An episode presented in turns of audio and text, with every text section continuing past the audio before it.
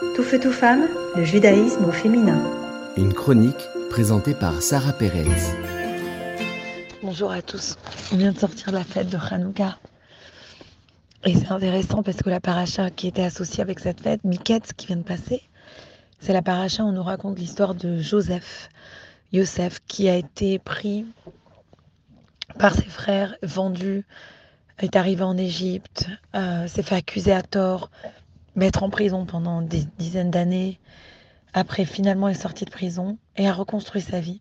Est devenu d'un seul coup le vice-roi d'Égypte. Il est parti d'être un esclave à être un prisonnier à devenir le vice-roi d'Égypte. Et j'ai trouvé vraiment que cette histoire, elle donne beaucoup, beaucoup de force et que c'est pas pour rien qu'elle est associée, la paracha, on la raconte, elle tombe toujours autour de la fête de Hanouka. Parce que si on réalise un des aspects communs de ces deux fêtes, Hanouka, on nous raconte et on fête ça en huit jours, mais Hanouka, ça s'est passé sur plusieurs années, plus de huit années.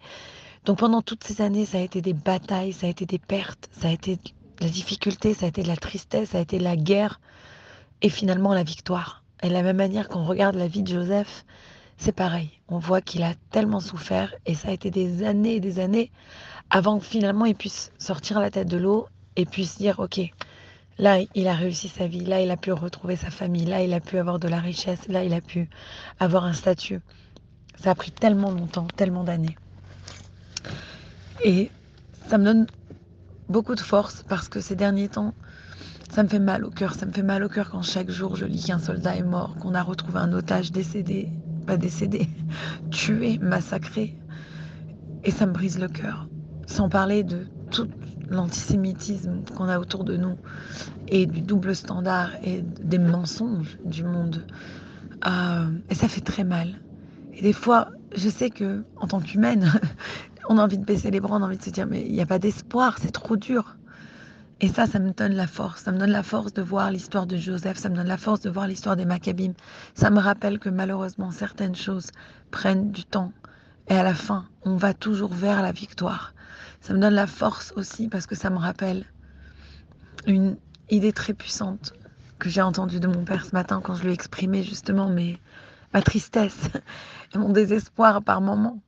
Et mon père m'a dit, tu sais, imagine quelqu'un est dans un trou, il tombe dans un trou et il est bloqué dans ce trou et on n'arrive pas à le sortir. Et puis une personne, elle vient, elle lui envoie une corde, il s'attrape à la corde.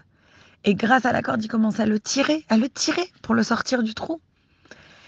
À ce moment-là, la personne, elle se retrouve encore dans le trou, mais elle est attachée à la corde. Elle est connectée au monde extérieur, elle est connectée à la solution, elle est connectée à la délivrance. Mon père me disait, c'est ça ce qu'on vit en ce moment.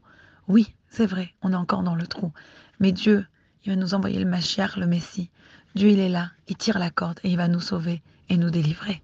Bonne journée. Tout feu, tout femme, le judaïsme au féminin.